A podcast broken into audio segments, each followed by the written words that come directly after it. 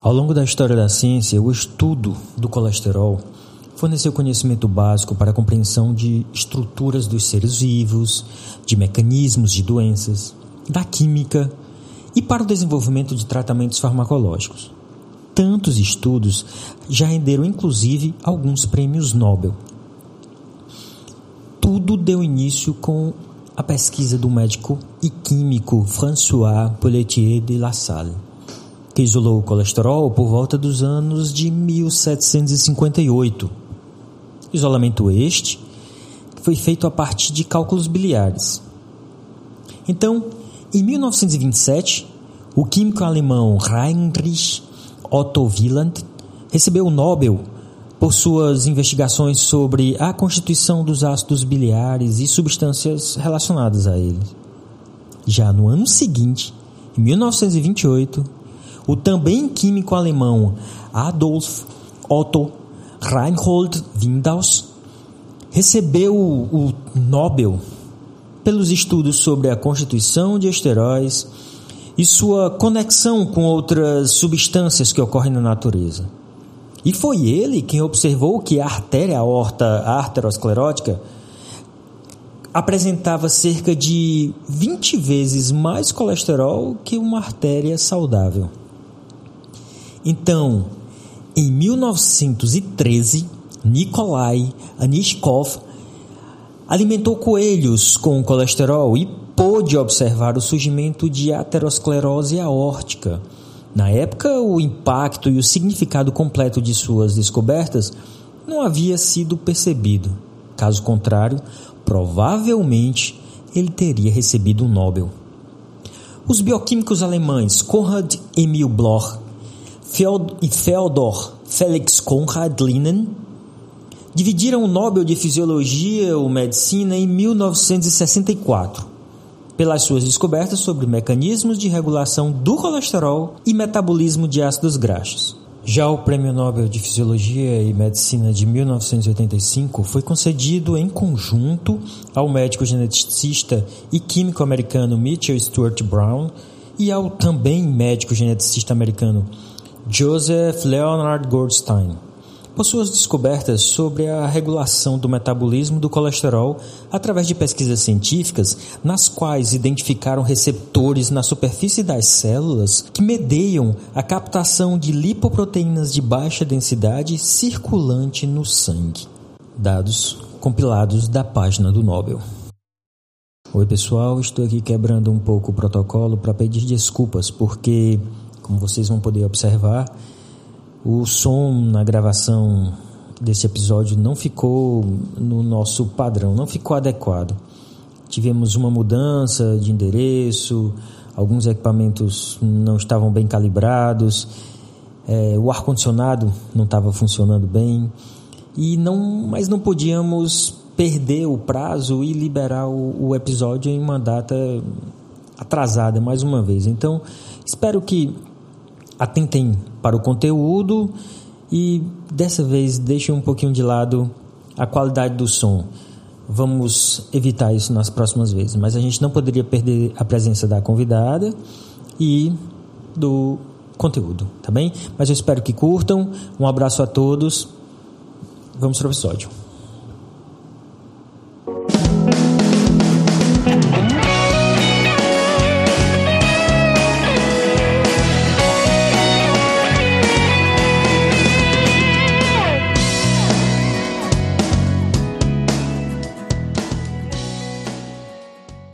Olá pessoal, estamos em mais um episódio do PharmaCast. Hoje o episódio 21, ainda na série de transtornos do metabolismo. Vamos conversar um pouquinho hoje sobre a farmacologia dos hipolipemiantes.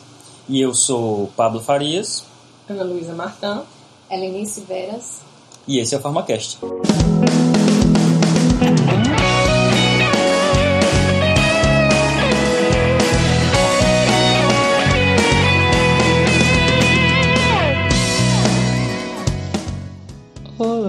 Queridos amigos ouvintes do PharmaCast. Estamos de volta com mais um episódio, né?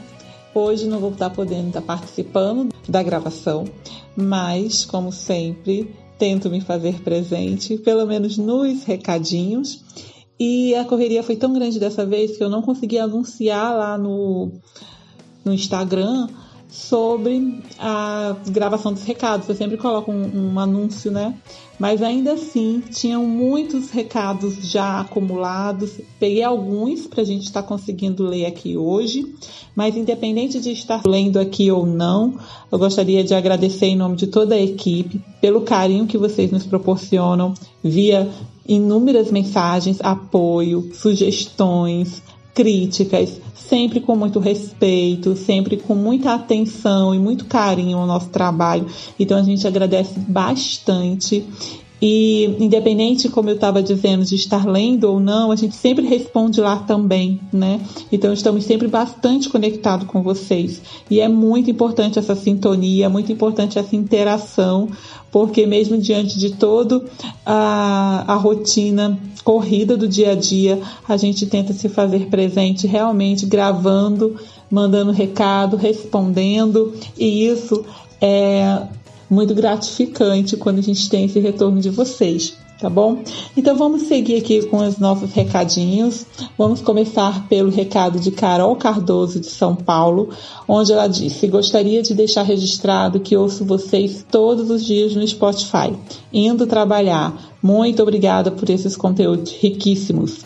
Teve também a Renata Renata, desculpa se eu não souber pronunciar o seu sobrenome, mas eu vou falar do jeito que se escreve, tá? É a Renata Lautenschläger, eu acho que é assim, de Horizontina, Rio Grande do Sul. Ela disse que queria falar que o Farmacast ajudou muito a passar nas provas de residência em farmácia. O podcast me caiu como uma luva nas horas que eu fazia um serviço em casa, saía para correr ou até trabalhar cozinhei algum almoço com vocês tocando no fundo. Então, isso é muito engraçado, porque a gente também tem o hábito de ouvir, ouvir podcasts, né? E aí a gente escuta podcasts de ciências, de músicas, humor, cada um no seu gosto. E é muito comum, exatamente, nessas atividades diárias, a gente está associando a mídia do podcast. Isso é o grande barato do podcast. A gente está fazendo aí multitarefas, né? A gente conseguir estar tá absorvendo um conteúdo de qualidade ao mesmo tempo que a gente está fazendo uma outra atividade. Então, isso vem a cair realmente como uma luva na rotina, na correria do dia a dia. Então é exatamente isso, Renata. É não perder tempo, né? É cozinhar estudando, é arrumar a casa estudando, correr também. E a, a, proposta do podcast é exatamente esta. E o Farmacast também vem né, para auxiliar nessa proposta. A Cami, é, tem só o sobrenome dela, de São Paulo, diz que conheceu a gente há uns dois meses e está só maratonando. Pena não ter conhecido quando estava tendo farmaco. Parabéns pelo trabalho e não parem nunca. Então, tudo bem que você lamenta não ter nos conhecido durante a época em que você pagava farmacologia, né? Mas veja também pelo lado positivo, agora você conhecendo, tem como você fazer um backup aí, né? Na verdade, recapitular tudo aquilo que você já tinha é, estudado, que já tinha assimilado, agora está tendo como você resgatar, na verdade, todo esse conteúdo, revisar conosco. Então também vai estar tá sendo bastante útil nesse momento, né? Seja muito bem-vinda, continue conosco por muitos anos, tá? O Klaus Hollenberg, ele disse parabéns pelo trabalho, ouvindo vocês todos os dias no carro, indo para o trabalho. Sucesso! Nunca gostei tanto do trânsito carioca como agora. E foi aí nesta frase que eu descobri que o Klaus é do Rio de Janeiro, né? Ele diz aí sobre o trânsito carioca. Então, seja muito bem-vindo também aí aos nossos podcasts, Klaus. Joyce Azevedo, da Farma Informa, ela já é uma seguidora antiga nossa ela sempre entra em contato. Ela tem, na verdade, esse Instagram também público, farmainforma. Podem segui-la. A Joyce ela tem vários, é, vários anúncios, várias dicas, várias informações. Então fica a dica aí, Farmacast de hoje, o Instagram de Joyce Azevedo, tá? E ela é do Pará, e ela disse que queria compartilhar também uma conquista. Ela escreveu: Quero compartilhar com vocês mais uma vez que amo os podcasts e usei muito quando estava me preparando para a prova de residência. Resultado, fui aprovada, agora sou residente em oncologia pela HU, pelo HU da UFPA. E isso é né, uma satisfação imensa para nós da equipe Farmacast. Joyce, estamos muito felizes com a sua conquista. O mérito é seu, a conquista é sua, mas a gente fica super satisfeito de poder ter feito uma parte, ter contribuído para esse seu sucesso, tá?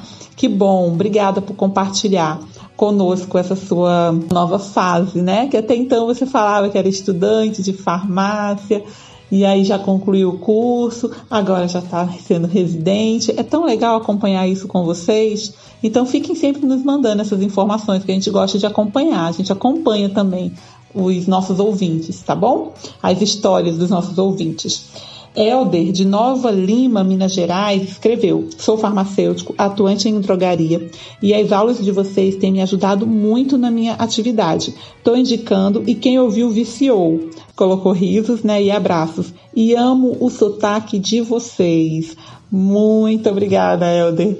Então, o nosso sotaque faz toda a diferença, né? É o diferencial aí do nosso na nossa Farmacast. Que bom que vocês gostam, que bom que vocês curtem essa diversidade de cultura, de sotaque que tem no nosso país. Isso é muito legal. Obrigada pelo elogio. Todos nós ficamos muito satisfeitos e felizes também. Priscila Blount, do Rio de Janeiro, colocou: Olá, estou no terceiro período de farmácia na Universidade Estácio de Sá, de Nova Friburgo, Rio de Janeiro. E apesar de ainda ter muito caminho a percorrer e o que aprender, por diversas vezes os professores começam a ensinar sobre conteúdos que tive o primeiro contato ouvindo o Farmacast. E essa associação é maravilhosa, pois facilita e agrega conhecimento. Sendo assim, quero lhes parabenizar e agradecer. Então, sabe, Priscila, é muito legal essa sua iniciativa de estar tá ouvindo o Farmacast antes mesmo de começar a parte da farmacologia na faculdade. Isso, como metodologia, é conhecida como sala de aula invertida, né? Quando o aluno, quando o discente, ele passa a ter contato com o conteúdo antes de ser trabalhado em sala de aula. Isso auxilia muito na consolidação desse conteúdo, desta aprendizagem. Quando ele chega em sala de aula e vai trabalhar aquele conteúdo com o professor, com o docente, ele já leva uma bagagem que ele conseguiu absorver dentro né, da sua pesquisa e da sua busca individual por diferentes meios de é, materiais, no seu caso pelo podcaster. Então, isso é muito importante e é o futuro. O futuro é isso: é o uso da tecnologia, é fazer os estudos híbridos, é trabalhar com sala de aula invertida e sempre fazer com que o conteúdo seja consolidado da melhor forma possível. Parabéns por já no terceiro período estar fazendo a diferença, estar se preparando, né, para realmente aprender a farmacologia e absorver a farmacologia de uma forma diferente, né, que é a proposta do Farmacast. Josivan Ribeiro escreveu que sempre escuta a gente, nós somos excelentes demais, não temos a sua a sua procedência, né? Não tinha lá no seu Instagram de onde você era. Mandamos um grande abraço para você também, Josivan. E a Ariane Ribeiro, ela é de São José dos Campos. Ela colocou: Indiquei vocês para um canal do Telegram e para vários colegas. Estou sempre ouvindo vocês e já repeti em vários episódios. Estou super ansiosa para mais um podcast. Tenho uma grande admiração pelo trabalho que tem feito. Abraços para toda a equipe Farmacast.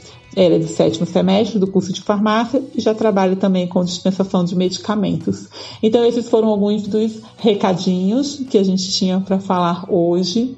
Temos também uma convidada super especial, já falei sobre ela em outros momentos, em outros recados, sobre a professora Helenice. Ela também tem um Instagram público que vocês podem estar seguindo. O Pablo, a Ana Luísa vão apresentá-la durante o episódio. Espero que vocês curtam muito, nos mandem novamente os feedbacks de vocês, as mensagens, o que vocês acharam do episódio passado, o que vocês vão achar deste episódio. Né? Tem aí o episódio de metabolismo ósseo, né? Recebi muitas mensagens sobre ele também. Então, vamos estar entrando agora com um novo episódio que já já Pablo vai anunciar. E Sejam sempre todos muito bem-vindos, curtam bastante, grande abraço, tchau, tchau e até a próxima.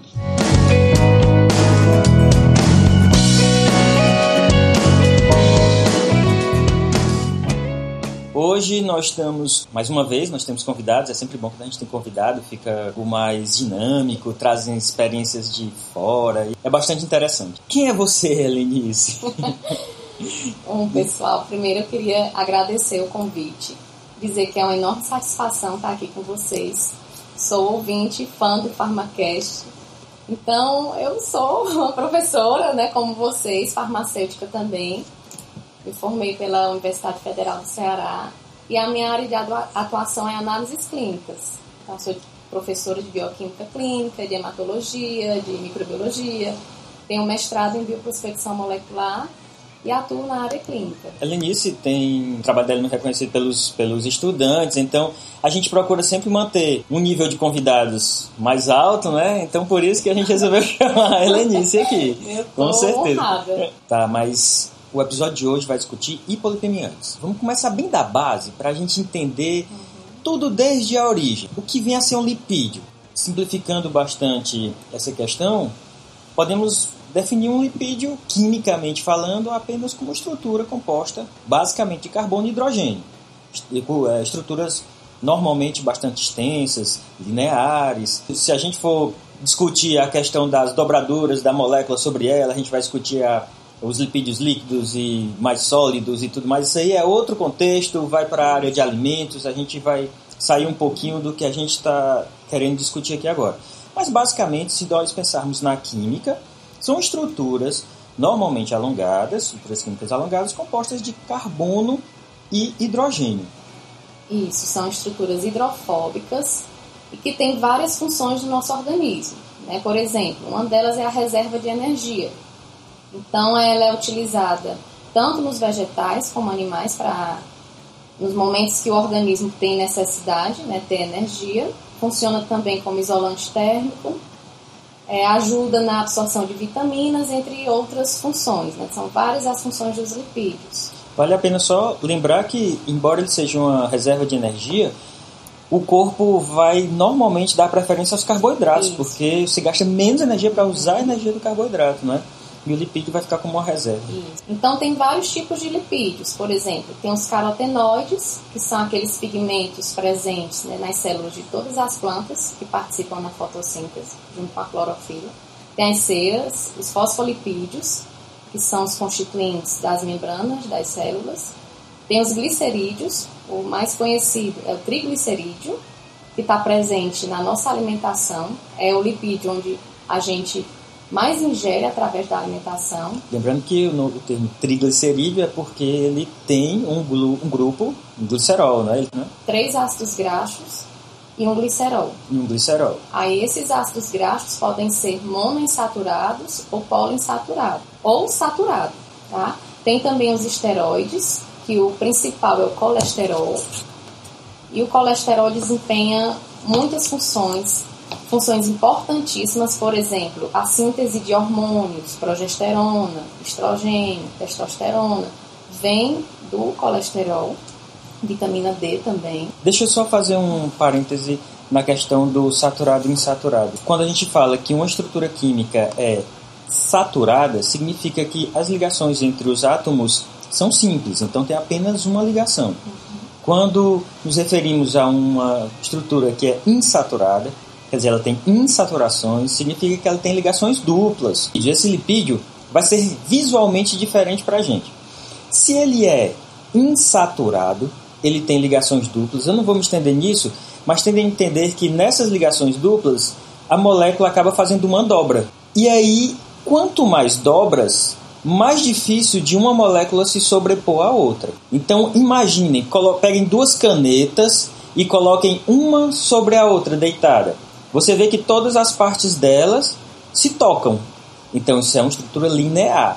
Vamos pensar como se fosse um lipídio saturado. Ele não tem insaturações, não tem dupla ligação. Então eles se tocam. Se essas moléculas, se essas duas canetas fossem dois ímãs, elas iam, elas iam se grudar fortemente, tá? Quando a gente tem uma insaturação, ela dobra a molécula. Então agora imagine uma dessas canetas dobrada, toda dobrada. Então o contato de uma caneta com a outra vai ser muito pequeno. Então a força de ligação entre elas é menor, o que faz com que os lipídios normalmente insaturados tenham, sejam líquidos e os saturados a forma sólida. Quando você observa uma margarina, por exemplo, que é um óleo vegetal, é para ser líquido, porque ele tem várias insaturações. Mas uma série de reações químicas quebram essas insaturações fornecendo hidrogênio. Então quebra a ligação dupla, ele fica linear e a manteiga fica sólida. Isso é, é importante para vocês terem noção e reconhecer um pouco mais um lipídio saturado e insaturado, e quando se fala isso na, no contexto nutricional, é importante saber isso. diferenciar. Então, os alimentos de origem animal, né, que são fontes de lipídios, a gente pode citar manteiga, leite, ovos, carne vermelha, peixe, enfim, infinidade de, de alimentos. E de origem vegetal tem abacate, a castanha, amêndoa, azeite de oliva, coco e etc. E na nossa dieta habitual, que a gente ingere mais é na forma de triglicerídeo. E aí esse triglicerídeo da dieta, ele vai sofrer uma hidrólise. E essa hidrólise vai quebrar a estrutura do triglicerídeo em ácidos graxos, que podem ser né, monoinsaturados, saturados como o Pablo acabou de falar, e o glicerol. Para onde é que vai esse glicerol? O glicerol vai para o fígado e os triglicerídeos vão ficar ali tendo que ser solubilizados pelos sais biliares. Só que quem faz essa quebra do triglicerídeo é uma enzima chamada lipase. Essa lipase vem do pâncreas, então a gente chama lipase pancreática, porque tem vários tipos de lipase.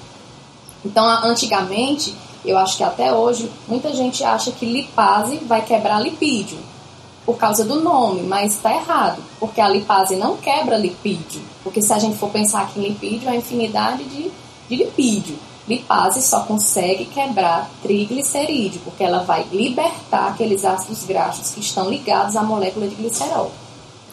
Isso é importante, realmente é uma confusão que acontece muito frequentemente. É, é.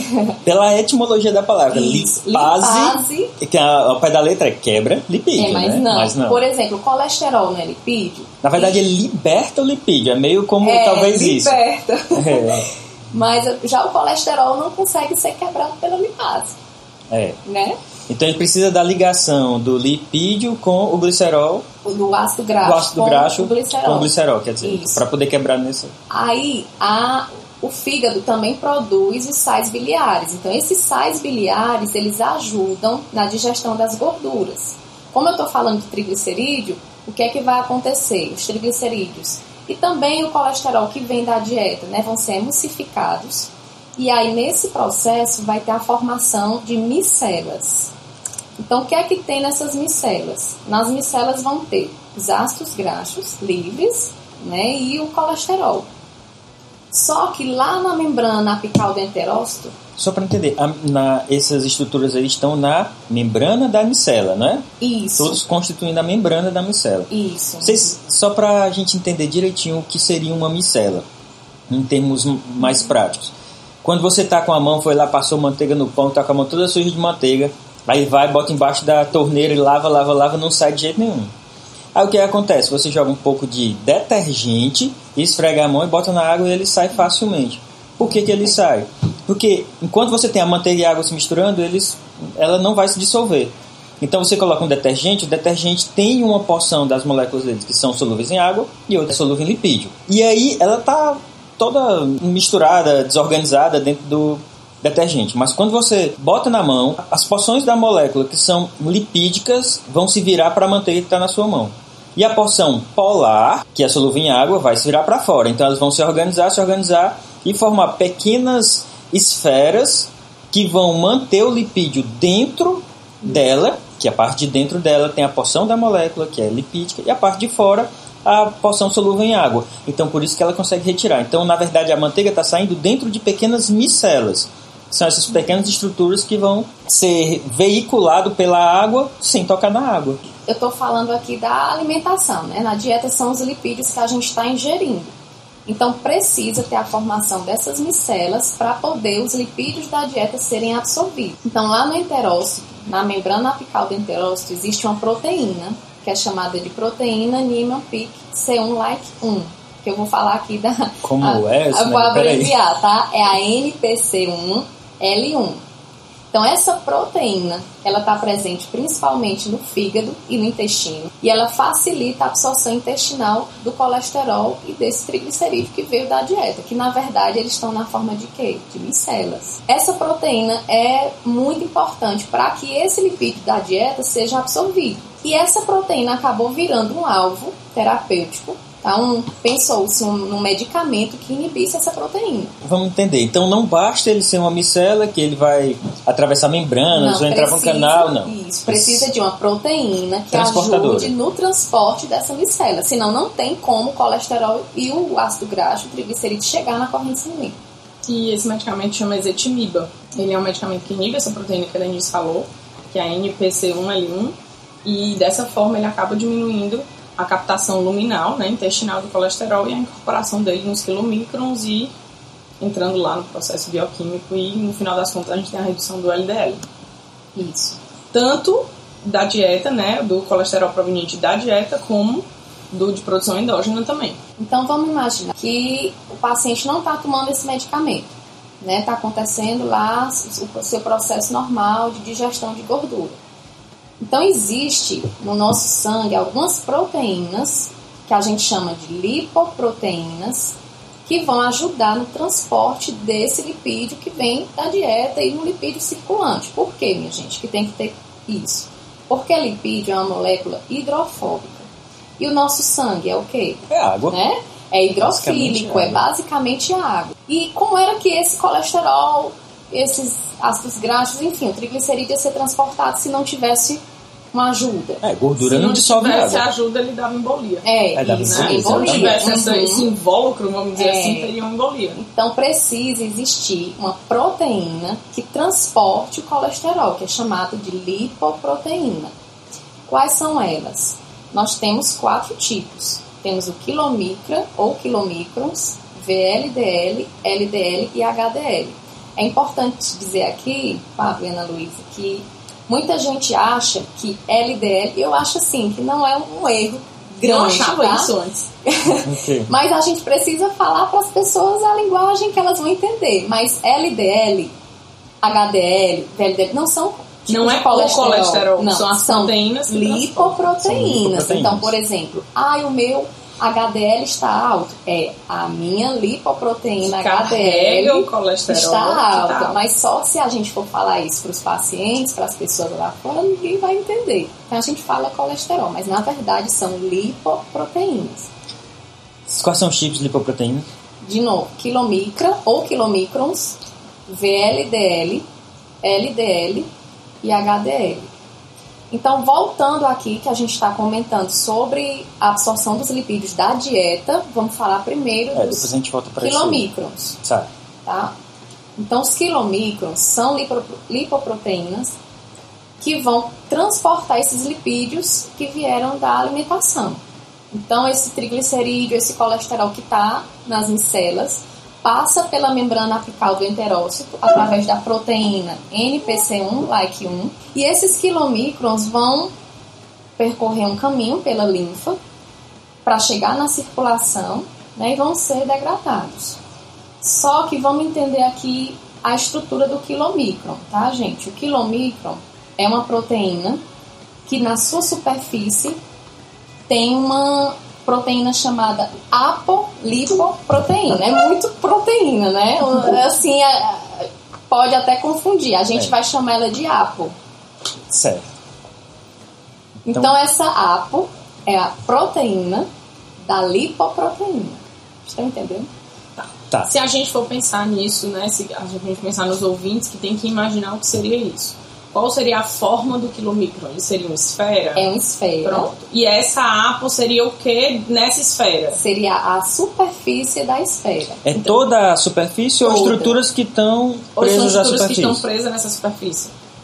Ela envolve toda a esfera. Então é Certo. como se fossem pequenas esferas ligadas a uma esfera maior, Isso, cobrindo essa maior isso. esfera. E lá dentro tem triglicerídeo e o Vai ter o colesterol da dieta. Certo. Isso. O Certo. quilomicron só transporta o que vem da dieta. Tá? E o nome dessa proteína se chama apolipoproteína. Que a gente vai abreviar, a gente e todos os livros, A em gente, o APO. mundo todo em APO. Tá? Então, cada lipoproteína tem a sua APO. Então, serve também como uma maneira de identificar essas partículas. Então, no quilomicra tem a APO B48, o VLDL, o LDL, a APO B100, o HDL, APO A, é, enfim, tá? Depois a gente fala sobre essas outras. Mas essa... E só um instante, essa APO ela vai ter uma função em cada lipoproteína dessa. Isso. uhum. Tá. elas podem funcionar como cofator de enzimas e ajuda muito no metabolismo e também na identificação laboratorial. Então, voltando para o quilomicro, é uma partícula que vai carregar no sangue a- os lipídios da dieta. Então, existe uma outra lipase que vai atuar agora, que é a lipase lipoproteica. Lembrar que é diferente da lipase pancreática lá que eu falei anteriormente. E essa lipase lipoproteica vai quebrar o quê? Colesterol ou triglicerídeo? Triglicerídeo. Triglicerídeo, muito bem. Estudei. E aí vai ficar o que sobrando no quilomicro? Só o colesterol. Colesterol. E esse colesterol é que está dentro né, do quilomicro vai ser capturado no fígado. Então, por que, que a gente não consegue ir para o laboratório e fazer um exame para determinar quilomicron? Só existe quilomicron depois da alimentação, porque é ele que vai transportar os lipídios da dieta. E na maioria das vezes, Em quando a jejum. gente vai fazer exame, a gente está em jejum, então não tem quilomicron, tá, gente? Na verdade, não é que não tenha, mas não tem a quantidade suficiente para a gente coletar o sangue e determinar através de um exame Mas seria possível. Dá para fazer, se a pessoa se alimentar. Pós-prandial. Então seria é isso que eu ia falar. Então faria uma pós-prandial. E ela Mas não é, não é de prática. Não Quer dizer que não é clínica, determinado? né? É, gente, é determinado mais para pesquisa. Ah, Então você quer fazer uma pesquisa com um grupo de pacientes, aí você determina no estado pós-prandial, mas não existe significado clínico. Então, por não ter tanta, tanto significado clínico, a gente acaba não fazendo vale no o esforço, dia, não. tá? Pronto, então deixa eu só entender também em relação ao quilomicro. Ele vai pegar o lipídio que vem da dieta Isso. e ele vai ser formado por triglicerídeo e colesterol, porém numa quantidade maior de triglicerídeo, porque é o que vem mais da dieta, é, É. a gordura que vem mais da dieta. Então, se a gente for falar em proporção, esse quilomicro ele tem mais triglicerídeo e Isso. menos colesterol. E a densidade dele é muito menor, Menor. do que a das outras. é. Porque Ele é o que dá básico. densidade é o colesterol, que ele tem pouco. Não, o que dá, densidade é a proteína. que é a APO. E ele tem pouca APO. É. O termo é, HDL significa alta densidade de proteína, LDL, baixa densidade de proteína. Então, é aquela coisa, se você jogar um, as três estruturas na água, qual que vai boiar mais? O VLDL. E mais ainda o quilomicron, ficaria lá na superfície. Porque ele não tem proteína praticamente, quase não tem, tem muito pouco. Então vamos entender. O HDL, no exemplo aqui da água, ele afundaria, porque ele teria uma densidade maior. É a proteína que vai dar densidade. Então o VLDL e os quilomicrons, que tem uma grande quantidade de lipídio, pouquíssima quantidade de proteína, boiariam na água. Então isso é só para a gente tentar entender essa história da densidade. O que, que a gente fala em densidade? É densidade de quê? Densidade total da molécula, que é quem dá essa densidade maior é a proteína. Então, quanto mais proteína, mais denso. Muito se fala em colesterol bom, colesterol ruim, seja qual for, é muito importante que os níveis estejam sempre controlados. O colesterol alto está quase sempre relacionado à má alimentação e ao sedentarismo. Ele pode ainda ser provocado por algum fator genético. O VLDL, o que seria o LDL? A gente fala muito pouco de VLDL, na verdade, fala muito mais do VLDL. Então, o que seria isso? Qual a função deles no nosso corpo? Lá no fígado existe produção de triglicerídeo e de colesterol. Então é bom a gente deixar claro que a gente produz lipídio e a gente também ingere na alimentação. Tá? Então, algumas pessoas produzem mais, outras menos. Então, essa, esse VLDL, né, que é aquela lipoproteína de muito baixa densidade, vai ser produzida no fígado. E o que é que tem dentro da VLDL? Tem triglicerídeo e colesterol endógeno. O que é endógeno? É aquilo que foi produzido pelo nosso próprio organismo. Ele não tá? vem da alimentação. Isso. Só que quem é que ajuda nessa produção, nessa montagem da VLDL? Existe uma proteína que é, ela é chamada de MTP, que é a proteína de transferência de triglicerídeo microsomal. Ela existe no fígado e ela vai ajudar na síntese de VLDL. Ela também é um alvo, se tornou aí recentemente um alvo para terapia farmacológica para diminuir a síntese de VLDL, que é o medicamento lomitapida. Que ele é justamente o inibidor dessa MTP. Isso, porque vamos imaginar assim, se não tiver essa proteína, não tem como o VLDL ser formado no fígado. Então ele não vai para a corrente sanguínea. Só que tem um porém, esse, esse fármaco pode causar muitos efeitos colaterais. Isso, a, né? a lomitapida, ela tem aprovação nos Estados Unidos apenas para hipercolesterolemias familiares homozigóticas, que são aquelas doenças genéticas relacionadas a aumento de colesterol. E algumas indicações estavam sendo feitas apenas para baixar o colesterol. E aí alguns efeitos adversos começaram a surgir, como por exemplo, o acúmulo de VLDL no fígado. E isso estava começando a gerar o acúmulo de gordura no fígado, já que ele carrega lipídios. Né? Então poderia gerar esteatose. Tiveram casos de alguns pacientes, pacientes que sentiam muita náusea, muita dor de cabeça. E alguns pacientes relataram, inclusive, paralisia em alguns membros. Se isso foi só relacionado a ela, é algo que ainda não está fechado, mas foram pacientes que fizeram uso da lomitapida. Isso. Então, se não tiver essa proteína, que é a MTP, não tem como o VLDL sair do fígado. Ou seja, não tem como ser transportado na corrente É um dos sanguínea. motivos de ter feito ele ficar preso ao fígado e causar a esteatose. Então, o que é que tem na superfície do VLDL? Tem uma apo, apolipoproteína, que a gente chama de B100. E aí, esse VLDL vai para a corrente sanguínea. Quando ele chega no sangue, existe uma lipase lipoproteica que vai degradar o triglicerídeo que tem dentro dele. O que é que a lipase vai fazer? Vai degradar todo o triglicerídeo.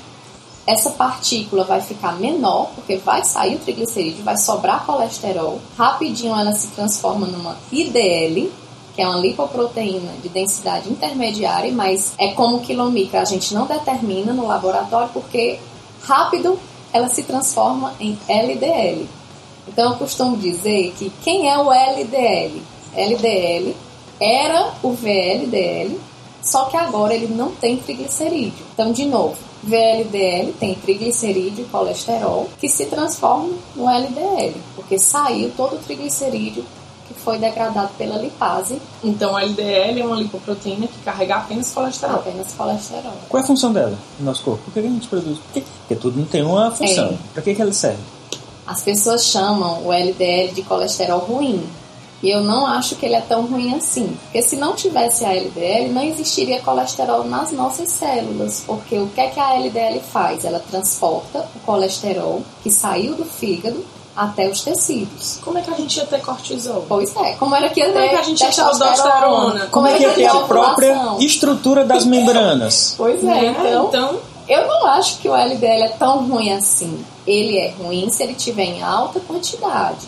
Então, Aí, né, como tudo na vida, tem que ter um um Equilíbrio. equilíbrio. então ele vai passando, levando e depositando lipídio ao longo do caminho do dele caminho dele. para fornecer produto para metabolismo, etc. energia e tudo mais. Mas como é que o LDL faz isso? Como é que ele joga o colesterol na célula? Ele faz isso graças à APO dele, a ApoB100.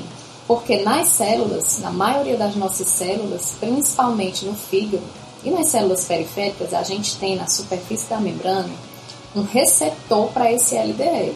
Então, esse receptor reconhece a ApoB100. Então, o que é que o LDL vai fazer? Vai se ligar ao receptor na célula e vai depositar esse colesterol dentro da célula. Quando o colesterol está dentro da célula, ele vai ser esterificado e vai ser utilizado conforme a célula precisar, né? Fonte de energia, enfim, vai ficar armazenado, etc. Lá no fígado, tem uma proteína chamada HMG-CoA redutase, que é uma enzima. E ela é totalmente sensível à quantidade de colesterol que está chegando. Então vamos supor, você acabou de comer um alimento super calórico e rico em gordura. Uma picanha. Uma picanha. Bem... Mas só que tem que comer a gordurinha, principalmente Sim. a gordurinha. Não, aqui, aqui na nossa região, uma buchada. Uma buchada. Uma panelada. Né? É. Então, vai ter muito colesterol entrando no seu sistema, no seu organismo. E o que é que vocês acham que vai ter muito ou pouco LDL? Muito, muito né? Vai precisar de. E aí no fígado vai ter muito colesterol. Como é que vai estar a ação da HMG-CoA redutase?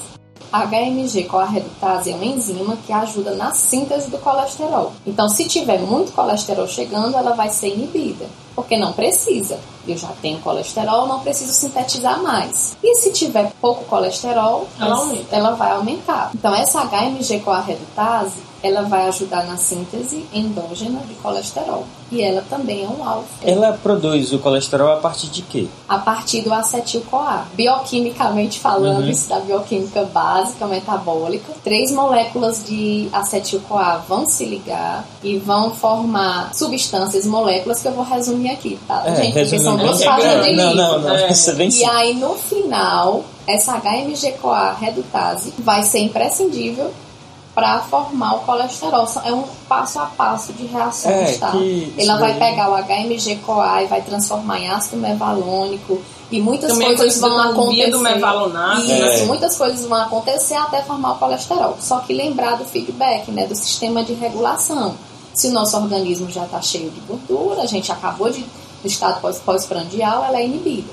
Se a gente estiver em jejum, ela tem um aumento da sua atividade. Dentro dessa perspectiva aí da síntese hepática endógena do colesterol, com o papel da HMG-CoA-redutase, a gente tem uma das farmacológicas mais utilizadas na redução de colesterol e triglicerídeo, que é, são as estatinas, que a gente conhece como simvastatina, lovastatina, é pitavastatina, o grande, tudinho. o carro-chefe do, carro tratamento, do tratamento da, da, da, hiperlipidemia são as estatinas, e elas atuam especificamente nesse ponto, que é inibindo essa enzima, que é a HMG-CoA-redutase, e ao inibir essa enzima, você acaba tendo uma diminuição da síntese hepática do colesterol. Então, eu não vou depender do feedback para ver se eu tenho muito ou se eu tenho pouco. Tem um agente, um agente externo ali provocando é uma diminuição da produção. E, então, e, vamos lá. As estatinas agem sobre que alvo? Inibindo a HMG com a redutase. Então, ele inibe a síntese endógena, endógena do colesterol. E se, como a gente viu que a Lenice disse que o LDL transporta basicamente colesterol, então a gente acaba reduzindo o LDL circulante, que é o que a gente acaba medindo nos parâmetros bioquímicos. Então eu consigo ter uma redução ali de 20 a 50% desse LDL, lembrando que essa redução ela é dose dependente. Quanto maior a dose da estatina, maior é o percentual de redução desse LDL. Então isso é uma coisa, a dose correta para o paciente ela vai ser muito individual, porque depende do quanto ele precisa que seja reduzido. Exatamente. Ele é, como a maior parte dos medicamentos, o ideal é você começar na menor dose e avaliar o resultado terapêutico. E aí vai aumentando, e aí as diretrizes são bem claras nesse processo. Lembrar que é um problema na enzima, ou seja, é um problema genético que pode ser passado pelas gerações. Isso você está falando da hipercolesterolemia familiar. Né? Isso. E lembrar que às vezes a gente pensa assim, ah, é uma criancinha magrinha e tem um colesterol tão alto. Por quê? Justamente porque essa criança que tem um colesterol muito alto tem um excesso de HMG-CoA redutase. Então, o DNA dela tem uma mutação que vai traduzir lá muita enzima e aí ela precisa do uso da estatina para quê? Para bloquear essa síntese endógena de colesterol. Porque às vezes a gente vê assim, uma pessoa magra, ah, essa aí não tem colesterol alto. Quem vê cara não vê coração. Não. Uma pessoa que está acima é. do peso está com colesterol tranquilo, né? Então tem isso e lembrar do horário do medicamento, da estatina. Né? Por que, que é, toma à noite? Não, nem, na verdade, nem todas as estatinas obrigatoriamente, obrigatoriamente precisam requer. ser tomadas à noite. Uma coisa que faz diferença no horário de tomada do medicamento, e isso é uma coisa que hoje em dia tem estudos que mostram que antipertensivos tomados à noite são mais eficientes, dependendo do antipertensivo. Então, é, esse horário de tomada é algo tá em alta quando a gente pensa em melhorar a terapia do paciente. Mas o que vai definir o horário de uso, na verdade, vai ser a meia-vida do medicamento. Então, medicamentos que tenham meia-vidas maiores, eles podem ser utilizados a qualquer horário do dia. Uhum. E medicamentos que tenham meia-vidas menores são mais utilizados à noite, porque essa produção ela é principalmente noturna. Isso, porque como o paciente vai estar em jejum, vai dormir, geralmente à noite ele não se alimenta muito, então quando a gente está em jejum, o colesterol é estimulado a sintetizar Isso. ou não? É, é, estimulado. Porque, né? porque, porque tá não está chegando colesterol no meu fígado. Então o fígado é. entende que precisa produzir mais HMG com a redutase, que consequentemente vai ter um aumento do colesterol o que é interessante ser tomado à noite, porque de manhã você começa a se alimentar é. e ela vai ter muito pouca efetividade, porque essa enzima não vai estar em atividade. Mas também depende da estatina, né? Como a é, depende da estatina. Falou. Isso que a gente está conversando sobre horário do medicamento baseado no metabolismo do, do, da meia-vida e tudo mais, vários fatores, se chama cronobiologia, ou então cronofarmacologia.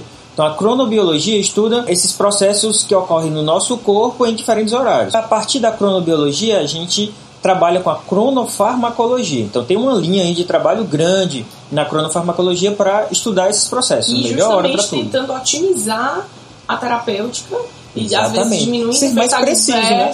diminuindo às vezes dose que eu preciso dar do medicamento Isso. se eu consigo dar no horário correto. Então, por exemplo, quando a gente pega a simvastatina, ela não tem uma meia-vida tão grande. Então, uhum eu dou ela à noite, porque ela vai ter um, uma duração de ação no meu organismo menor e eu, eu, preciso otimizar ela ali naquele horário onde eu vou ter uma maior produção, onde essa HMG corredutase vai estar em maior atividade. Já quando a gente pega, por exemplo, a rosuvastatina ou a atorvastatina, elas já têm uma meia-vida maior, que mesmo eu tomando um outro horário, durante a noite elas estarão bem é, ativas é, e conseguirão vai exercer seu efeito de inibição da HMG é. e, consequentemente, formação Não significa que ela vai agir diferente, é a mesma Não, coisa. A, a única diferente coisa. é que, diferença é que ela ainda vai estar lá quando você estiver dormindo. O pico plasmático, né, que é aquela concentração elevada que a gente precisa para o efeito do medicamento, ainda está se mantendo nesses medicamentos com maior meia-vida. Uma outra ação que eu não falei mas que é importante também quando a gente fala das estatinas, é a consequência desse processo de inibição da síntese hepática do colesterol. Então, o mecanismo dela é a inibição da HMG com a redutase. Mas isso acaba gerando, porque é, isso a gente já comentou em outros caches, que o nosso corpo é um equilíbrio. Então, se eu mexo em alguma coisa, ele tenta compensar algo em outro ponto. Né? Então, quando a gente inibe né, é, forçadamente, através de um medicamento, essa HMG redutase, é, você acaba tendo aumento da expressão de, da, de genes que vão codificar o receptor de LDL nas membranas. Então, você acaba tendo uma maior, vamos dizer assim, como eu tenho mais receptor, eu tenho mais sinalização para esse LDL que está circulando no sangue encontrar esses receptores e eu acabo tirando ele do sangue. E aí, quando eu faço o exame lá, que eu vou né, verificar os parâmetros séricos, ele está diminuído. O que acaba tendo uma maior, uma maior sinalização captação. de captação celular já que ele está em menor concentração então, no sangue. Resumindo, tanto tem diminuição da produção, como tem o aumento da captação do LDL circulante. E que uma coisa é consequência da outra. Esse uhum. aumento de captação ele vai ser é consequência da diminuição da produção. Já que eu estou produzindo mais, eu preciso captar mais. E o contrário também acontece. Quando ele está alto, você tem uma menor captação dele isso. como um mecanismo de defesa. Isso. Então, e você faz isso através do aumento da diminuição da expressão dos receptores. Dos, dos genes que vão codificar é. esses receptores. Esse receptor que a Ana Luísa acabou de falar é aquele que vai reconhecer a APO B100 na LDL. Esse receptor vai se ligar para o B100, é endocitado juntamente com o LDL e depois o receptor volta para a membrana plasmática. Só que tem uma proteína que é a PCSK9 que é traduzindo, né, é proproteína convertase subtilizina quexina tipo 9. Ah, rapaz, legal. que é a PCSK9. O pessoal está se esforçando para criar o nome dessas enzimas. É. Né? O que é que essa proteína faz? Ela inibe que o receptor volte para a membrana. Então eu tenho um processo de endocitose quando a LDL se liga para eu poder jogar o colesterol dentro da célula. Isso. Depois que ela fez isso, esse receptor tem que voltar para a membrana para pegar uma nova é, molécula. Isso é o normal de acontecer. Só que tem essa proteína, todos nós temos essa proteína, só que em quem não tem problemas com colesterol alterado, ela está normal, em níveis normais. Então, essa PCSK9, ela inibe que o receptor volte. Então é um processo de regulação negativa para que a gente não tenha tanto receptor, Tanto e, não receptor capte e não, tanto... e não caia o colesterol, que a gente mantém os níveis normais, ela precisa existir. Então ela acabou também se tornando um alvo terapêutico. Foi criado um inibidor para essa proteína, que são medicamentos novos, que são anticorpos. Por exemplo, a gente pode citar o alirocumab e o evolucumab. No entanto, são drogas bem caras, Eles muito caras. São Eles são bem anticorpos monoclonais, né? E eu acho que a- quando a gente pensa em anticorpos monoclonais, a gente pensa em alta afinidade terapêutica, extrema especificidade e pouco efeito adverso. Porque quando a gente pensa, por exemplo, nas estatinas, eu tenho que estar monitorando função hepática. Porque as estatinas são medicamentos que geram uma certa hepatotoxicidade. Eu tenho que monitorar também enzimas musculares, como o Musculares, CPK, exatamente. ALT, AST. Porque são efeitos adversos que eles provocam. Uns representantes mais, outros menos. Mas quando a gente pensa em anticorpos Então, a monoclonais, gente está falando de uma terapia imunológica. é, então, é uma terapia imunológica extremamente específico. direcionada com algo extremamente específico. E aí você praticamente não tem efeito adverso nesse sentido. né? Eles são anticorpos que são específicos para essa proteína que a Lenice comentou, que é a PCSK9. E aí, se essa proteína, a função dela é inibir a volta do receptor para a membrana, né, para ele ficar externo e captar mais LDL, se eu não tiver essa proteína fazendo isso, eu vou ter maior extrusão de receptores e, consequentemente, maior captação desse LDL do sangue, de reduzindo os níveis séricos e melhorando os parâmetros de controle. Essa é a função dele, extremamente específico, porém extremamente caro. Muito, São terapias de caro. 2 mil, é injetável, 2 mil, 3 mil reais e injetáveis. Então são medicamentos de ação subcutânea. Subcutânea. Não é oral. Mas Administração tem subcutânea. um, um efeito muito bom com os pacientes. A resposta é, É, é tratamento imunológico, a Excelente. resposta é muito boa. Muito boa e normalmente relativamente rápida.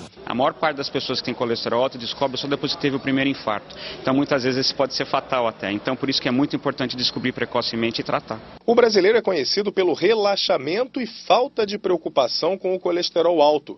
Mesmo sendo um povo que luta pela boa forma física, a prevenção contra um mal tão perigoso acaba ficando de lado.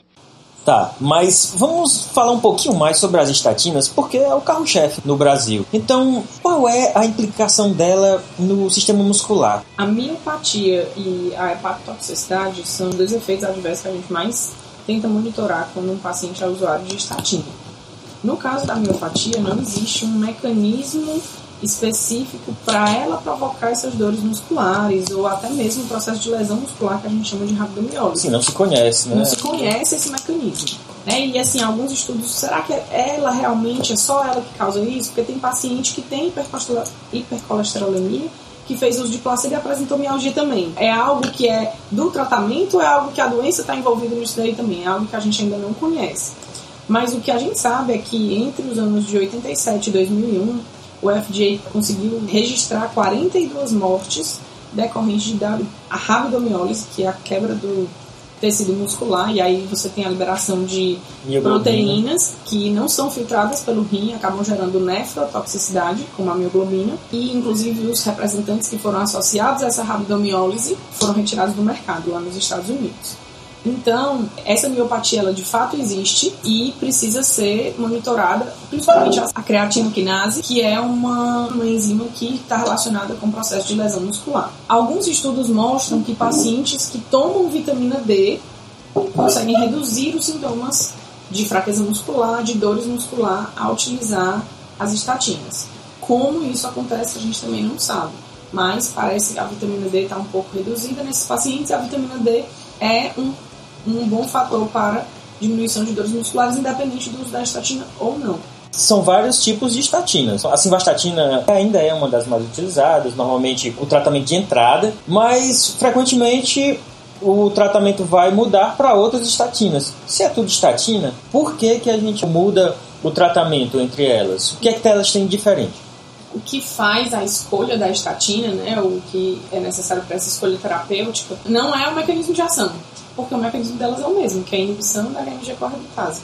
Na verdade, são parâmetros farmacocinéticos, de meia-vida, parâmetros como taxa de ligação de proteínas plasmáticas. As estatinas, em geral, elas têm uma, uma alta afinidade pela albumina, por proteína plasmática. Então, pacientes que tenham hipoalbuminemia, né, idoso que já tem uma redução dessas proteínas ou por algum outro motivo, pessoas com anemia, esses medicamentos eles acabam estando mais livre e fazendo mais efeito, podendo gerar uma maior toxicidade. E então isso é um fator também que faz a escolha terapêutica. Um, um dos que a gente tem uma menor, menor ligação com proteína plasmática é a pravastatina, que ela só se liga 50% à proteína plasmática. Então pacientes que precisam de estatinas e que estão com alguma alteração da concentração sérica de albumina, a pravastatina nesse caso, é uma das mais indicadas. Tratamento para criança, simvastatina e atorvastatina são, e a lovastatina também são aprovadas para crianças, só que só são acima de 12 anos. Crianças menores, a partir de 8 anos, usam, mas podem, precisam utilizar a pravastatina, por causa dessa taxa de ligação com a proteína plasmática também. Lembrando que a simvastatina e a lovastatina, elas são profármacos. Elas podem se transformar em simvastatina ácida e lovastatina ácida. Isso acontece no pH ácido estomacal, que aí ela consegue formar a forma lactona, que é ativa. Então, então um paciente que faz tratamento para gastrite junto com esses medicamentos vai ter um efeito reduzido. com ou a cloridria patológica ou induzida por algum fármaco então, pode ter um exemplo, menor omeprazol conversão. junto com esses medicamentos o efeito vai ser reduzido. Ele tem pode ter uma menor conversão da forma inativa para ativa. Existem outras interações importantes. Elas sofrem metabolismo hepático pelas, pelas isoenzimas do estocromo P450 e quando você tem medicamentos que também sofrem ação dessas isoenzimas, você acaba tendo a diminuição do metabolismo delas e, consequentemente, aumentar a concentração. Então, por exemplo, o uso do macrolídeo, que a gente já discutiu, que a claritromicina inibe a CYP3A4 lá do estocromo P450. Se eu tomar o macrolídeo, a claritromicina, junto com a simvastatina, a simvastatina, que é também metabolizada pela essa isoenzima, não será tão metabolizada e aumentar, aumentará a sua concentração sérica, o que pode gerar mais efeito adverso. Então, a via metabólica dessas estatinas tem que ser uma preocupação quando a gente pensa na terapia de outros fármacos que esses, que esses pacientes usam. Então, a gente tem, por exemplo, a simvastatina, que é metabolizada pela CYP3A4, a atorvastatina também pela CYP3A4, e a rosuvastatina e a pitavastatina pela CYP2C, uma pela C8 e outra pela C9. Então, quando um paciente é usuário de multimedicamentos, é um fator que tem que ser pesado no momento da decisão de qual estatina será escolhida. Aí, mais uma vez, a pravastatina não é metabolizada dessa forma. Então, ela também é uma alternativa para paciente que ou é polimedicado ou que tem insuficiência hepática porque ele é metabolizado por sulfatação. Não necessariamente é o fato de ser polimedicado. Porque a Ana Luísa está se referindo ao fato de se avaliar quando o paciente é polimedicado, porque existe uma grande chance de um desses medicamentos inibir ou estimular uh, o metabolismo enzimático. Então, para facilitar quando ele toma muitos medicamentos, a gente pensa duas vezes qual estatina vai ser utilizada. Mas se você tem uma equipe de farmácia clínica num hospital, tem uma equipe que consegue fazer uma avaliação mais profunda desse paciente, seria feita a análise de medicamento a medicamento. E qual deles é realmente um inibidor, um inibidor enzimático, qual a família de enzimas que ele vai interferir, aumentando ou diminuindo sua atividade, e aí você julgaria qual seria a estatina mais adequada. Eu digo no hospital, mas na verdade esses medicamentos nem frequentemente são prescritos de dentro de um hospital, eles são ambulatoriais. Mas se você tem profissional, tem esse conhecimento da clínica, da farmacologia clínica, da farmacocinética principalmente, de cada medicamento que está sendo utilizado, então ele pode fazer uma conciliação. Então o farmacêutico que domina as etapas da farmácia clínica vai trabalhar muito bem a etapa de conciliação e aí adequar a terapia adequada, se comunicando com o prescritor, sempre lembrando que isso é um trabalho de parceria, né? Toda a equipe clínica trabalhando junto. E uma equipe multiprofissional, só quem ganha no final é o, é o paciente, com certeza. Aquele lanchinho rápido, aparentemente inofensivo, pode se tornar perigoso com o passar do tempo. O estudo mais recente do IBGE sobre a dieta alimentar do brasileiro aponta os adolescentes de 14 a 18 anos como os que mais ingerem alimentos com colesterol.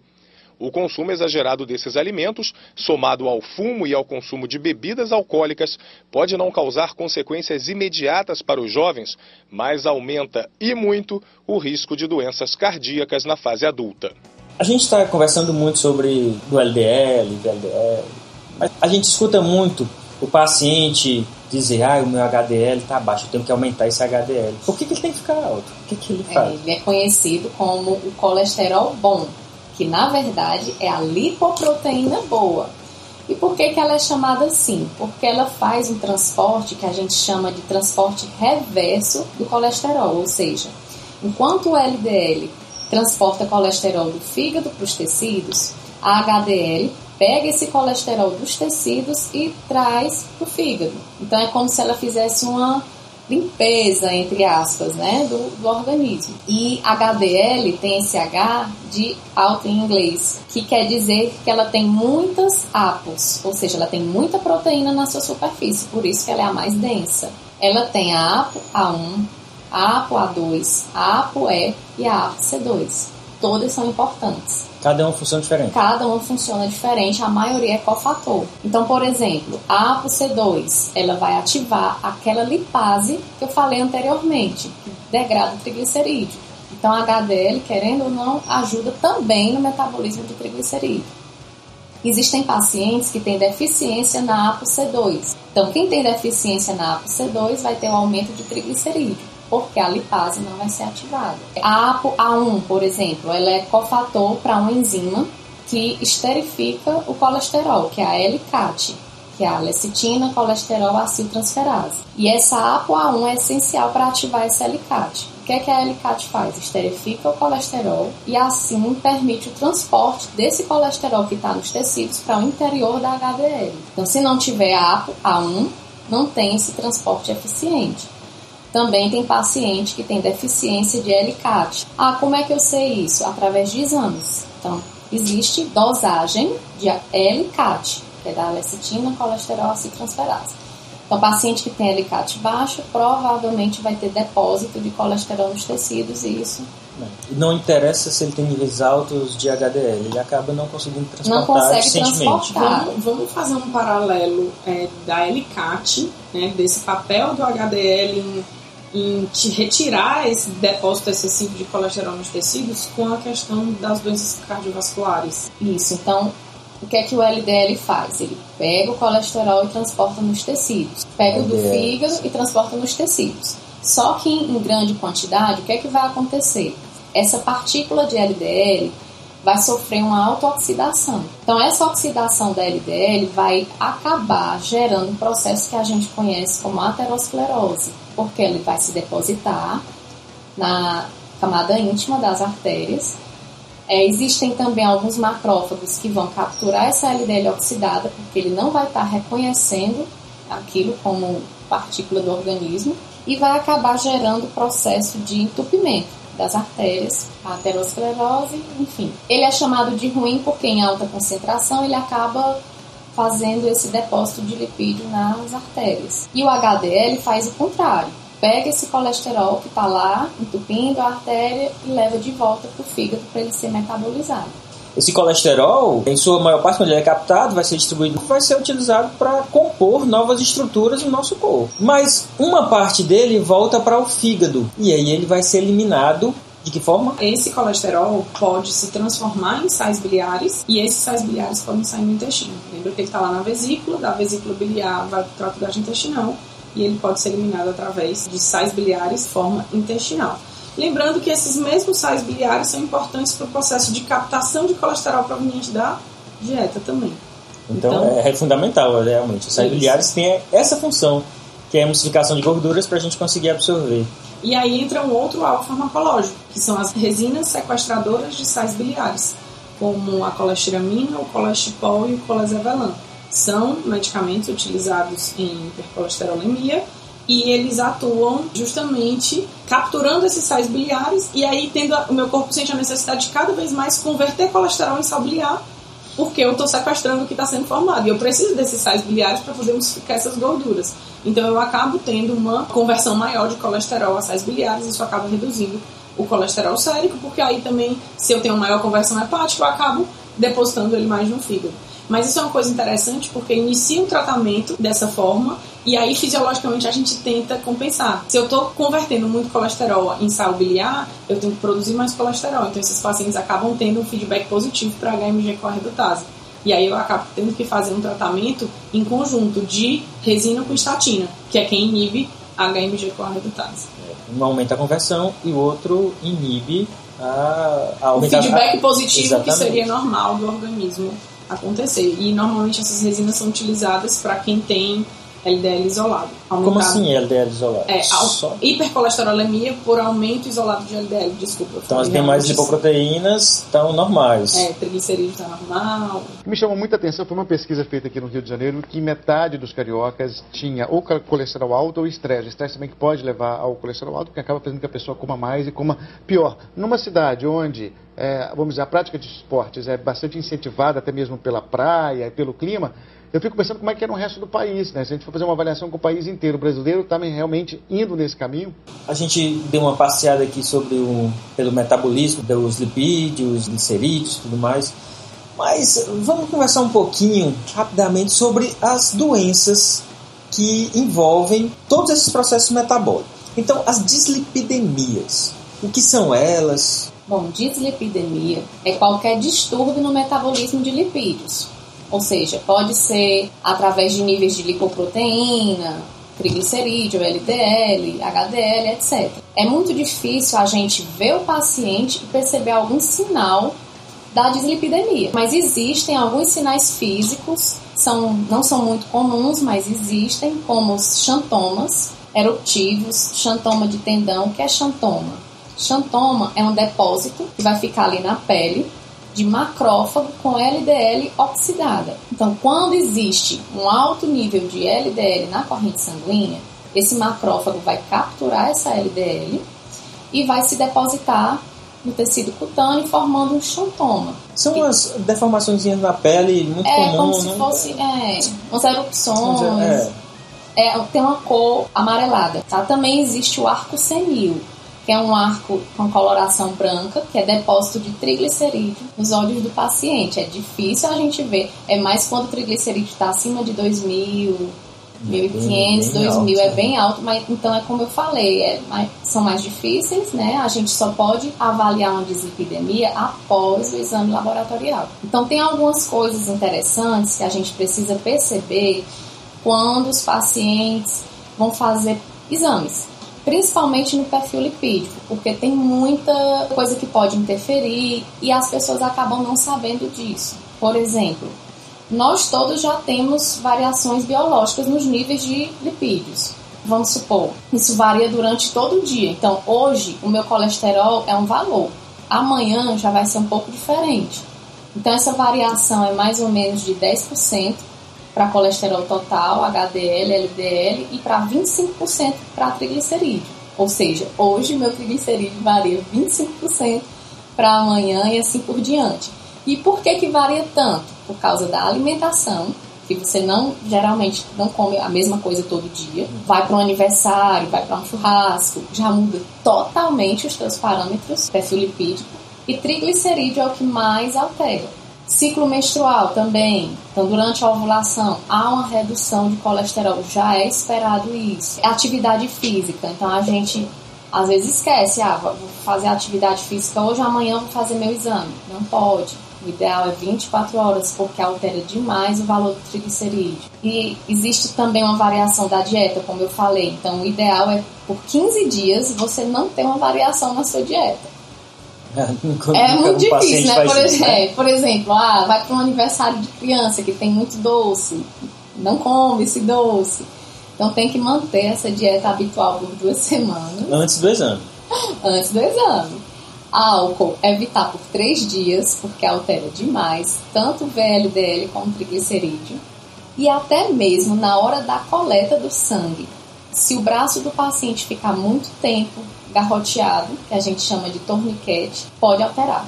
Então são várias variáveis que a gente fala, variáveis pré-analíticas, que é antes de realizar o exame, que a gente tem que perceber. E a que mais tem, gera dúvida nas pessoas é em relação ao jejum, porque em 2017 houve uma mudança, questão de interpretação de exame, várias coisas mudaram com relação ao perfil lipídico. Foi publicada uma diretriz pela Sociedade Brasileira de Cardiologia, né, que é, eles publicaram a atualização da Diretriz Brasileira de Dislipidemias e Prevenção da Aterosclerose. Então, o que é que essa diretriz recomenda? Que só faça jejum de 12 horas para triglicerídeo, se a pessoa tiver esse triglicerídeo acima de 440. Então não precisa mais aquele jejum de 12 horas para fazer o seu perfil lipídico. Só se você já tiver histórico de triglicerídeo acima de 440. Então não, não tem mais jejum algum? Para perfil lipídico, não. O problema é que o paciente, quando vai fazer o exame, ele já vai fazer tanto glicêmico uhum. como. Aí ele fica 8 horas. Fica então, é, se for 8 horas, não tem problema. Agora, se ele for fazer só perfil lipídico, não tem necessidade. Só se o triglicerídeo do paciente já tiver histórico de ser acima de 440. Tá? Então, a gente tem que é, levar em consideração tudo isso para poder fazer a interpretação do exame de forma correta. Na fase analítica, é aquela fase que faz o exame, né? Existem equipamentos que vão dosar o LDL, o HDL, o triglicerídeo, enfim. Então, para a gente poder fazer a interpretação de exame bem feita, a gente tem que entender alguns valores. Por exemplo, o VLDL não é determinado através de equipamento é determinado através de cálculo, porque ele passa pouco tempo na corrente sanguínea. Rapidinho, o VLDL se transforma em LDL. Então é uma fórmula, que é uma estimativa, que é o triglicerídeo dividido por 5. Ele é um quinto do triglicerídeo. É. Só que existe agora uma nova fórmula, que é a fórmula de Martin. Do xará. É, que é, eles, é, em vez de, de dividir o triglicerídeo por 5, ele fez um cálculo estatístico, tem uma tabela na diretriz, que ele faz uma avaliação do nível de triglicerídeo com o nível de não HDL, de colesterol não HDL. E aí tem um divisor que ele se aplica nesse triglicerídeo. Mas isso é coisa nova, nem todo laboratório está fazendo, eles continuam com aquele triglicerídeo dividido por 5. É, só que tem um, uma restrição, né? Depende do valor do triglicerídeo. É, porque só dá para fazer esse triglicerídeo dividido por 5 para aqueles pacientes que têm até 400. Isso. Se passar de 400, tem que ser. Aí tem que ser pela fórmula de Martin ou dosar com o equipamento. Para fazer o cálculo do LDL, existem duas opções: fazer a fórmula, que a gente chama de fórmula de Friedel, ou a dosagem direta através de equipamento. Como essa fórmula de Friedel, o LDL é calculado a partir do valor de colesterol total menos HDL menos triglicerídeo dividido por 5. Esse triglicerídeo dividido por 5 seria então o VLDL. Só que só dá para usar essa fórmula, essa equação, se o triglicerídeo for até 400. Se for mais do que 400, essa fórmula sofre uma interferência, não, ela não tem muito, muita precisão. precisão, e aí a gente tem que calcular o não HDL. Então, hoje em dia, o que os médicos, né, a classe médica, verifica mais para paciente que tem aumento de triglicerídeo é o valor do não HDL. E o que seria esse não HDL? É o colesterol total menos o HDL. Então, depois que você faz né, a coleta, que é avaliado a quantidade das lipoproteínas, do colesterol, do triglicerídeo, você vai para a interpretação dos valores. O que foi que mudou? O que mudou é que você hoje tem uma tabela de referência de pacientes com jejum e sem jejum. Então tem que avaliar se a pessoa fez o exame com jejum e sem jejum, mas o único que vai modificar o seu resultado é o triglicerídeo, que é o único que realmente sofre interferência da dieta. Então tem a tabela, tem a categoria referencial desejável, né, tem os valores, por exemplo, para colesterol total até 190 é normal, é o desejável, HDL maior que 40 e o triglicerídeo sofre um pouquinho de interferência com e sem jejum. Nessa diretriz nova não faz diferenciação para homem e para mulher não no HDL? Não. Ele coloca para maior que 20 anos, adultos maiores que 20 anos, que antigamente fazia, é. né? E aí, para interpretar o LDL e o não HDL, a gente precisa conhecer primeiro a categoria de risco de doença cardiovascular do paciente. Porque ele dá vários valores e ele coloca para cada risco uma meta. Então, por exemplo, o paciente tem risco muito alto de ter doença cardiovascular ou de ter um, uma aterosclerose Aí o LDL para esse paciente tem que ser menor que 50. Se o paciente tem um risco baixo, ele pode ter o LDL até 130. Então, para cada tipo de, de paciente, né, ele vai ser classificado de acordo com o risco, que a gente chama de estratificação do risco cardiovascular. E aí, a partir daí é que você vai avaliar os valores de referência.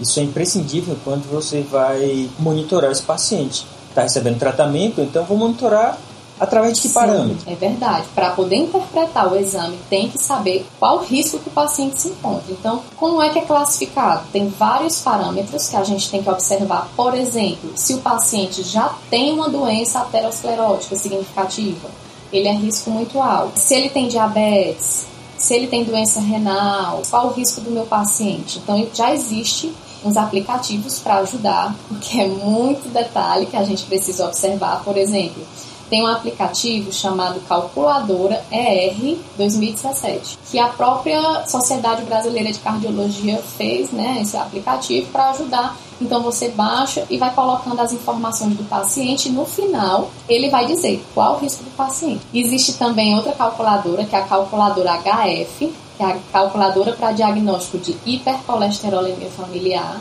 Ela também você vai colocando os dados do paciente no final ele faz essa avaliação se o paciente tem ou não hipercolesterolemia familiar. Então, a gente primeiro tem que avaliar o risco, para depois ver os valores de referência e ver se a terapia está funcionando ou não. Então a gente só pode monitorar quando sabe os objetivos terapêuticos. E para isso tem que conhecer o perfil do paciente. É, depois que você está vendo ali qual é o risco do paciente, aí você vai ver qual é a dislipidemia que ele tem, se ele tem ou não. Então a gente pode classificar essa dislipidemia de acordo com a etiologia, por exemplo. Causa primária é aquela que o distúrbio é genético. Então o paciente tem excesso de HMG com a redutase, né? Então isso é uma causa primária. A secundária é aquela dislipidemia que foi consequência de um estilo de vida inadequado hum. ou de algum medicamento que causou a dislipidemia ou outra doença que o paciente tinha, como hipotiroidismo, e teve uma dislipidemia. Tô lascada com hipotiroidismo e com picanha. É, pelo amor de Deus.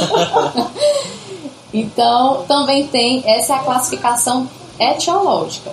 A mais utilizada é a classificação laboratorial. Se só o LDL tiver aumentado, a gente chama de hipercolesterolemia isolada. Se só o triglicerídeo tiver alterado, é hipertrigliceridemia isolada. Se for os dois, LDL e triglicerídeo, a gente chama de hiperlipidemia mista. E tem também a HDL baixo, que é outro tipo de dislipidemia. Então você pode ter duas, três, pode ter hiperlipidemia mista e HDL baixo. Então depois que você sabe o risco, viu o valor de referência e vai ver qual é o lipídio que está alterado. Então o paciente pode ter tipos diferentes de distúrbio. Pode. Ele pode ter hipercolesterolemia isolada e HDL baixo e o triglicerídeo normal. Como ele também pode ter só o triglicerídeo alterado e o HDL normal. Então ele não tem só, ah, eu tenho hipertrigliceridemia familiar ou hipercolesterolemia familiar. Então tem esse mais outros fatores? Seria assim? Isso. Então, a causa primária, que é de origem genética, seria a hipercolesterolemia familiar. Qual é a base dessa doença? O paciente tem uma mutação no receptor de LDL. Lembra daquele receptor de LDL que, que se liga, uhum, que vai e volta na membrana? Pronto, pois a hipercolesterolemia familiar, que é a mais comum, ela apresenta como um sinal patognomônico que é característico o xantoma de tendão de Aquiles. Apareceu esse xantoma é, apareceu, no tendão de Aquiles. Apareceu o LDL alterado. Você vai investigar. Vai investigar hipercolesterolemia familiar. Que é uma deficiência na expressão do gene que vai codificar esse receptor. Então tem esse receptor na membrana das células e aí ele mais fica mais circulante circulando na corrente sanguínea. E causas secundárias seriam aquelas que eu já falei, né? Estilo de vida, é, diabetes, é, realmente, é, o controle do colesterol é difícil em todo mundo. Um terço das pessoas no mundo morrem por doenças cardiovasculares. Quando nós vamos identificar os fatores de risco que levaram essas pessoas a morrerem, nós vamos identificar o colesterol alto, a pressão alta descontrolada e o tabagismo. Tá, vamos entender aqui uma coisa. Primeiro me tira uma dúvida. Qual a diferença da hipertrigliceridemia para hipercolesterolemia? O próprio nome já está né, dando uma ideia para a gente. Hipertrigliceridemia é o aumento apenas de triglicerídeo. Hipercolesterolemia é aumento apenas de LDL. Aí ele tem um nome isolado, né? hipercolesterolemia isolada, aumento isolado do LDL. Hipertrigliceridemia isolada é aumento isolado dos triglicerídeos. Quando tem os dois, é a mista. Hiperlipidemia mista. Isso. Ah, Porque são os lipídios em geral, colesterol e triglicerídeo. Esse perfil é que vai definir a terapia. Isso. Embora estejamos falando de tratamento farmacológico, a gente sabe que a primeira medida é o tratamento não farmacológico. Na verdade, medidas não farmacológicas para tratar a hipertrigliceridemia ou hipercolesterolemia. E aí, normalmente elas acabam funcionando, né? Até determinado É, ponto. Sim, isso. é dieta e exercício físico. Por exemplo, já existem estudos mostrando que só atividade física aeróbica aumenta os níveis de LCAT. Aumentando a LCAT, o que é que vai aumentar? A HDL. Então aumenta Que os níveis de, colesterol bom, como ele é conhecido. Isso, uma caminhada, popularmente. 30 minutos por dia Isso, já 30 minutos comprovou por dia que já aumenta. comprovou o aumento da LCAT. Não é nem exercício pesado, é uma atividade constante e leve. Voltando ao tratamento, tem um outro grupo que a gente ainda não conversou sobre ele, que são os fibrados. E a conduta terapêutica com ele vai depender muito desse perfil lipídico, particularmente dos triglicerídeos. Né? Então ele tem uma relação muito mais direta com os triglicerídeos. Quando a gente fala em hipertrigliceridemia familiar principalmente, mas a hipertrigliceridemia isolada tem condições em que ele passa a ser utilizado. Então, quando é que se utiliza? O objetivo de usar os derivados do ácido fíbrico, ou também chamado de fibrato, onde a gente tem o ciprofibrato, fenofibrato, a ginfibrosila, é, é sempre quando há um aumento isolado de triglicerídeo, seja ele familiar ou não, de causa secundária também. Esses medicamentos, eles atuam em receptores nucleares, são chamados receptores do grupo PEPAR. A gente tem medicamentos lá da diabetes, do episódio de hipoglicemia, a gente falou do receptor proliferador de peroxissomos gama. Quando a gente está agora nos fibratos, ele é o tipo alfa. Então esse receptor, que é chamado de PPAR gama ou PPAR alfa, no caso agora é o alfa, eles são reguladores de transcrição gênica. São receptores nucleares que atuam em DNA, regulando a transcrição gênica. E essa ativação desses receptores pelos fibratos vai gerar uma série de efeitos através dessa ação no DNA, onde vai ter, por exemplo, uma expressão reduzida da ApoC3. Vamos lá, Helenice, qual é a função dessa ApoC3? A ApoC3 inibe a lipase. Então, eu vou ter uma inibição da inibição do processo lipolítico. É, aí vai ter mais lipase E mais seja, degradação mais de- hidrólise intravascular de triglicerídeo. triglicerídeo. Aí tem, por exemplo, o aumento da APA1, que é um cofator para lecitina, colesterol acetiltransferase. Isso, Então é. eu vou ter aumento de alicate, E aumenta a HDL. aumenta a HDL. Então, esses medicamentos eles são utilizados especificamente para hipertrigliceridemia, onde essa ação vai ser nuclear através de regulação de transcrição gênica, a gente tendo a inibição da inibição do processo lipolítico, então aumento desse processo lipolítico, que você vai ter aumento da síntese da LPL, que é a lipase lipoproteica, e consequentemente terá também um aumento da oxidação dos ácidos graxos. Assim, aconselha-se um ponto de corte para a utilização dos fibratos. Particularmente o triglicerídeo acima de 500 na hipertrigliceridemia familiar seria indiscutível a utilização dos fibratos. E na hipertrigliceridemia isolada, quer dizer, não familiar, aí atualmente o consenso brasileiro já indica o uso direto dos fibratos, não seria assim? É, mas eu acredito eu que sempre tentando as terapias não farmacológicas primeiro. Não, para qualquer tipo Né? de dislipidemia. Primeiro as não farmacológicas, depois as A não farmacológicas. ser que esses valores estejam muito altos e aí tenha que entrar com intervenção farmacológica de imediato, É. como por exemplo É. acima de 500, né? Mas nessas outras, é, nas dislipidemias que não são genéticas, sempre a terapia não farmacológica é, preferida. Mas a, também os fibratos têm uma indicação importante para o colesterol, os triglicerídeos, na verdade, tão altos, porque eles vão prevenir um outro problema, que é a pancreatite. Então, Que é uma consequência de hipertrigliceridemia. Isso, então, aquele triglicerídeo acima de 500, esse paciente tem uma tendência muito maior a desenvolver uma pancreatite. Então, aí as estatinas passam a não ser a melhor escolha. passa-se então para o tratamento com Isso. os fibratos. E aí, isso é uma coisa interessante, porque é é muito interessante quando a gente consegue é, relacionar os efeitos adversos que os medicamentos provocam, no caso agora colaterais, com o mecanismo de ação deles. Né? A gente conseguiu ver vários em relação ao que a gente vem vendo ao longo das classes farmacológicas em todos os episódios. E aí, quando eu falei, por exemplo, que você vai ter um aumento da APOA1 e eu aumento o alicate, eu vou ter um aumento consequente Da HDL. Do HDL? do HDL.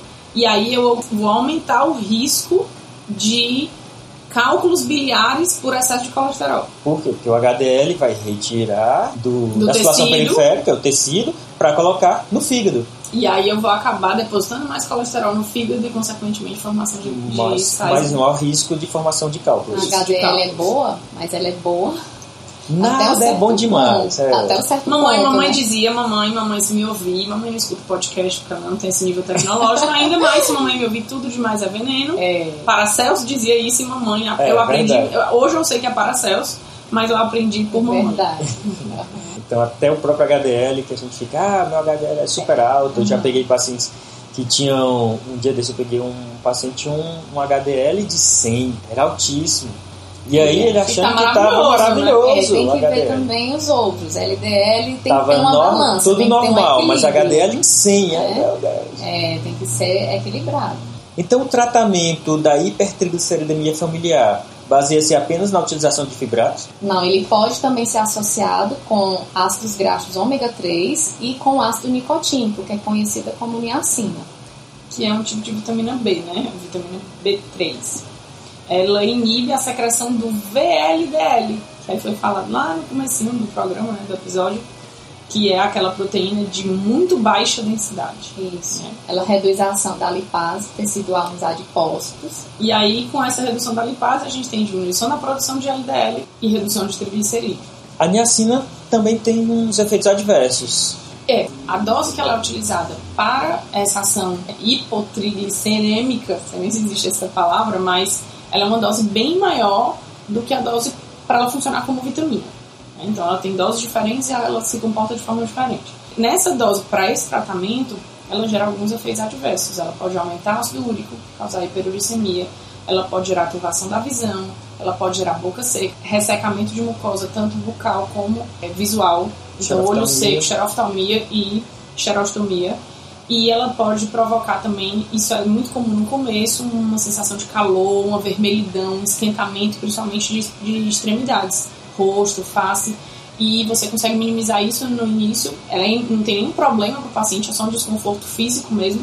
Mas pode até usar alguns AINES, ibuprofeno, para poder minimizar essa vasodilatação que ele provoca.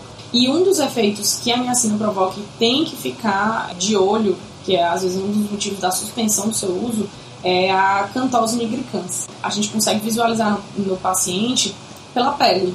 Então, vocês já devem ter visto algumas pessoas, e aí pessoas que são mais obesas, a gente consegue ver isso, que é um escurecimento de dobras normalmente, região de pescoço, é uma hiperpigmentação, que a gente vê né, como, como uma forma escurecida. Isso é um sinal de resistência à insulina. E aí, quando esse medicamento começa a provocar resistência à insulina, ele deve ser descontinuado por causa do risco. Lembrando que a niacina é uma vitamina hidrossolúvel, então tirem da cabeça aquela ideia de que ah, a vitamina hidrossolúvel não tem problema, o excesso dele é eliminado na urina, então não é bem assim, tá? Bom, então a decisão para iniciar essa terapia medicamentosa no paciente vai depender de duas coisas: do risco cardiovascular e do tipo de dislipidemia. Então, em paciente, por exemplo, com risco muito alto ou alto, risco cardiovascular, o tratamento deve incluir medicamento e associação com as modificações do estilo de vida. Já para paciente com risco moderado ou risco baixo, o tratamento vai ser iniciado apenas com medida no estilo de vida. É, se não der certo, aí que entra O um tratamento medicamento. é. Isso. Mas lembrar que sempre mudança no estilo de vida. É o Senão, tratamento de saída. o- se eu acho que se já começar com o medicamento, o paciente não vai se esforçar para tentar reduzir, né, com a dieta e exercício E físico. lembrando também que a combinação de terapia, terapia de combinação, né, que é a utilização de mais de um medicamento, é útil também para que a gente não tenha que aumentar tanto a dose do- da monoterapia e minimizar os efeitos adversos. É, então, de quanto, em quanto tempo o paciente precisa ser avaliado laboratorialmente para ver se a terapia está funcionando, tanto medicamentosa como não medicamentosa. Então, tem um, um censo que deve ser de 3 a 6 meses. Então, a cada 3 ou 6 meses, ele deve ir para o laboratório fazer novamente seus exames e avaliar como é que está esses níveis de lipídios, né? E o tipo de dislipidemia do paciente vai definir a escolha da classe. Se for só colesterol, se for só o triglicerídeo ou os dois alterados. Lembrando que vários desses medicamentos são contraindicados para gestante, como a ezetimiba, como as estatinas. Então, uma gestante que tenha hiperlipidemia tem que focar bastante na dieta e no exercício para tentar controlar esses níveis sem necessidade de medicamento. E tudo isso pode ser controlado, só que atuam de maneira muito silenciosa e as pessoas não se dão conta da, da necessidade do tratamento preventivo. E é isso aí, pessoal. Então, esse foi mais um episódio do Farmacast. Vamos dar continuidade aí a essa série de transtornos metabólicos. Já vimos transtornos glicêmicos, metabolismo ósseo e agora de lipídios. Então, a gente vai passar aí para frente, nos próximos vamos discutir um pouquinho sobre as nuances da farmacologia no sistema endócrino. E aí continue acompanhando, mandem um feedback de vocês, é muito importante saber a opinião, o que vocês estão achando, o que, é que a gente pode melhorar. Entre em contato. E eu queria agradecer muito hoje a presença da Helenice, que eu espero que ela esteja com a gente em outros episódios e vai estar, né? Principalmente nessa série agora de transtornos metabólicos, eu acho que vai, a gente vai pedir muito socorro a ela. Eu então... que agradeço, foi ótimo, foi muito proveitoso. Acho que teve muita troca de informações, conhecimento muito, foi muito compartilhado e eu quero agradecer. Cuidado agora só com fome, viu? No Instagram, arroba professora Lenice, agora vai bombar. Ah, é verdade. o Instagram tá meio parado, porque agora eu tô numa fase de maternidade bebezinho de três ah, meses, mas depois aí... eu volto a publicar. De vez em quando eu publico algumas coisas de análises clínicas. Então é isso aí, entre em contato. Vamos deixar o Instagram dela lá no, no feed, vocês podem conhecer mais um pouquinho sobre ela. E a gente se despede e até a próxima, tá bem? Um abraço a todos, até mais pessoal. Valeu, galerinha. Tchau, tchau. Valeu, grande abraço.